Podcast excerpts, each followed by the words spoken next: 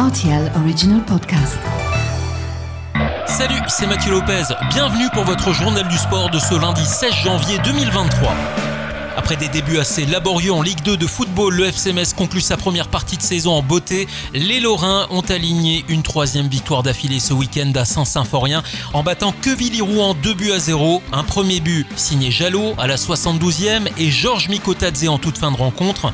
Un sans faute synonyme d'une course effrénée au classement. Metz est désormais troisième de Ligue 2 à deux points seulement de Bordeaux. Les Lorrains peuvent à nouveau croire à la remontée en Ligue 1. En cyclisme, Marie Schreiber vient de signer un contrat chez SD Works. Dès la fin février, elle roulera dans la même équipe que Christine Magérus. La jeune sportive luxembourgeoise âgée de 19 ans s'est engagée pour 3 ans. Au cours de la saison actuelle, Marie Schreiber a su convaincre grâce à de bons résultats. Ce dimanche, dans le championnat de cyclocross qui s'est disputé à Mameur, c'est elle qui a remporté le titre. Et chez les hommes, Raphaël Kokelman a décroché le premier titre parmi l'élite. 16e journée de championnat de basket luxembourgeois. En LBBL, Fils s'est imposé 95 à 89 sur son parquet. C'était contre l'Amical. Victoire également à domicile de Effingen contre Ostert 77 à 66.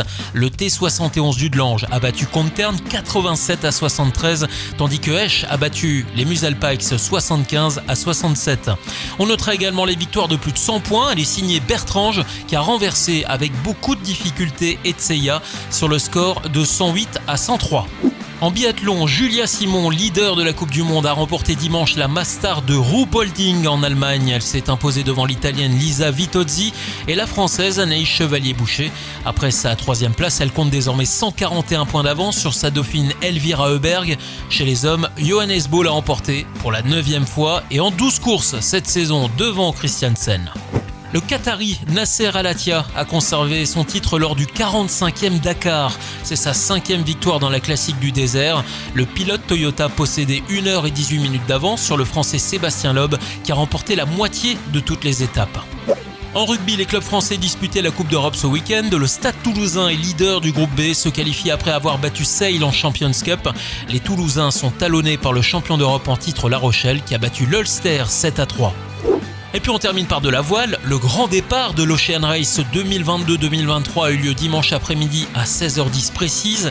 Les skippers ont pris le départ d'Alicante en Espagne, une première étape de la course qui les mènera jusqu'au Cap Vert. Il s'agit là du plus long marathon des mers avec des conditions qui seront musclées.